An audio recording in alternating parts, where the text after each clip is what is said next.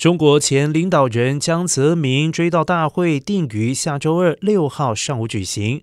中国证监会、央行四号宣布，为表达对江泽民的崇敬以及哀悼之情，在十二月六号上午江泽民同事追悼大会哀默期间，证券、期货市场、货币以及外汇市场等临时停市三分钟。